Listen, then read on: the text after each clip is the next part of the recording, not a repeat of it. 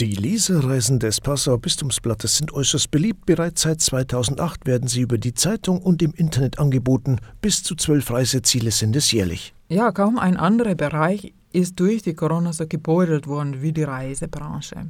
Wir konnten dann wohl im zweiten Pandemiejahr reisen, aber längst nicht in gewohnter Umfang wie vor Corona. Und es freut uns jetzt sehr, zu merken, dass die Reiselust der Menschen kommt wieder zurück. Anita Ganzer, zuständig für die Leserreisen beim Bistumsblatt. Das Reisejahr 2022 ist bereits in vollem Gange.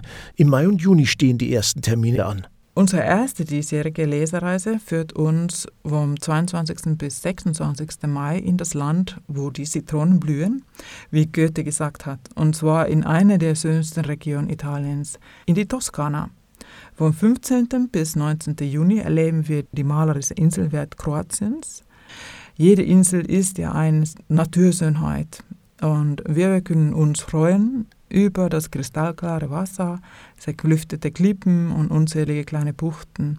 Wer zum Beispiel Reisen mit geistlichem Hintergrund sucht, der ist beim Passauer Bistumsblatt richtig.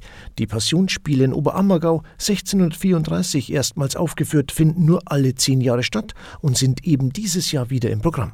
Die Passionsspiele sind weltberühmt und finden nur alle zehn Jahre statt. Allerdings die 42. Aufführung musste aufgrund der Pandemie um zwei Jahre verschoben werden. Es ist aber ein Highlight und auch ein Muss in unserem diesjährigen Reiseprogramm.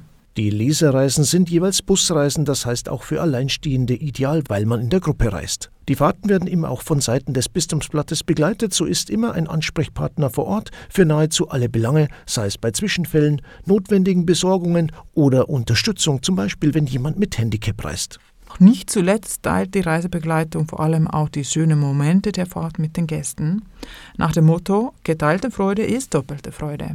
Durch die jahrelangen Beziehungen in die Reisegebiete stehen oft Einheimische als Reiseführer zur Verfügung, die auch die geheimsten und schönsten Plätze vor Ort kennen. Das Reisejahr 2022 ist vollgepackt. Wander- und Kulturreisen, Städtetrips und Glaubensfahrten, Erholung und Entspannung am Meer. Das alles ist mit dem Bistumsblatt dieses Jahr noch möglich, da fällt die Auswahl schwer. So führen uns heuer unsere Fahrten zum Beispiel in die Lüneburger Heide. Aber eine wahre Geheimtipp ist die sechstägige Wanderreise zum Matterhorn.